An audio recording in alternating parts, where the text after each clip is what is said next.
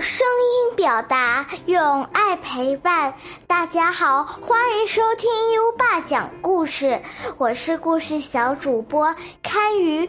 我今年七岁，今天我给大家讲的故事名字叫《祭祀月亮和嫦娥》。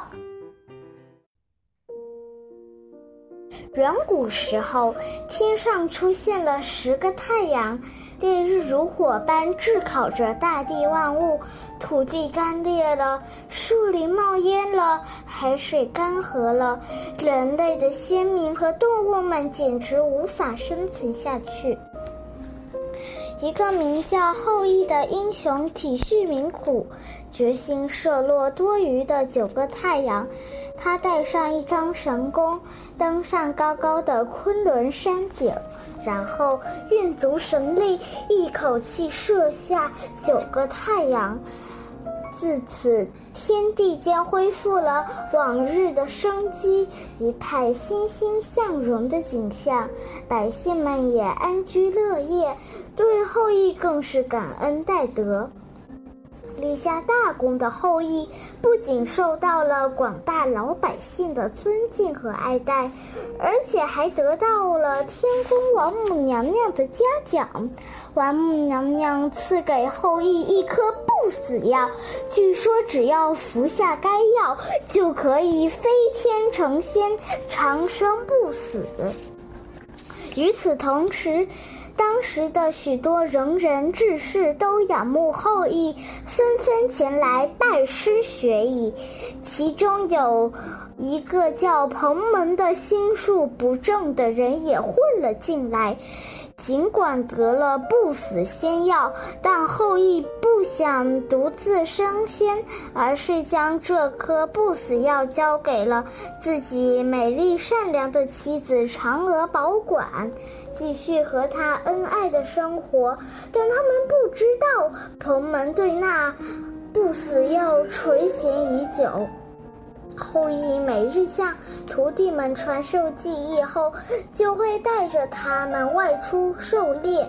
这天，后羿又带着一众徒弟外出打猎，心怀鬼胎的彭门却装病留了下。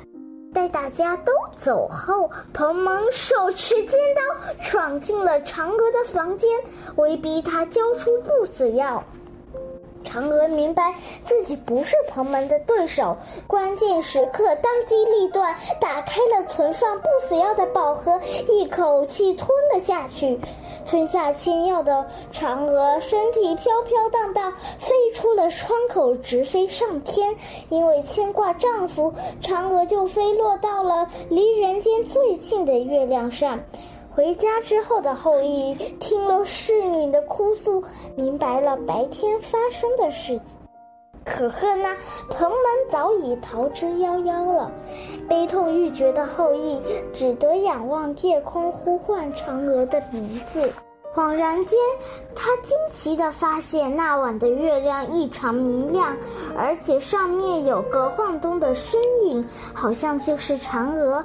于是他急忙在嫦娥最喜爱的后花园里摆上香案，放上他最喜欢吃的食物，遥祭了一番。后来，百老百姓也知道了嫦娥奔月成仙的事情，纷纷效仿后羿月下。祭拜的方式，向善良的嫦娥祈求吉祥平安。谢谢大家。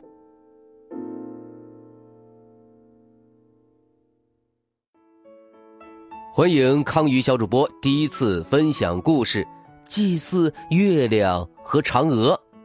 我们的康宇小主播第一次讲故事就有如此优异的表现，真令人赞叹。优爸想重点说一说小主播对于。重音的运用，故事当中谈到不死仙药的时候，我们的小主播有意加重了读音，并以兴奋的、跳跃的语气来讲述不死仙药的功效。我们知道，不死仙药在故事当中是起到伏笔和推动情节发展的关键作用的。我们的小主播能用重读来强调情节的重点，说明小朋友是比较掌握讲故事的技巧呢。其他的小朋友也可以向康宇小主播学习巧用重音，讲故事时对情节的关键节点进行强调哟。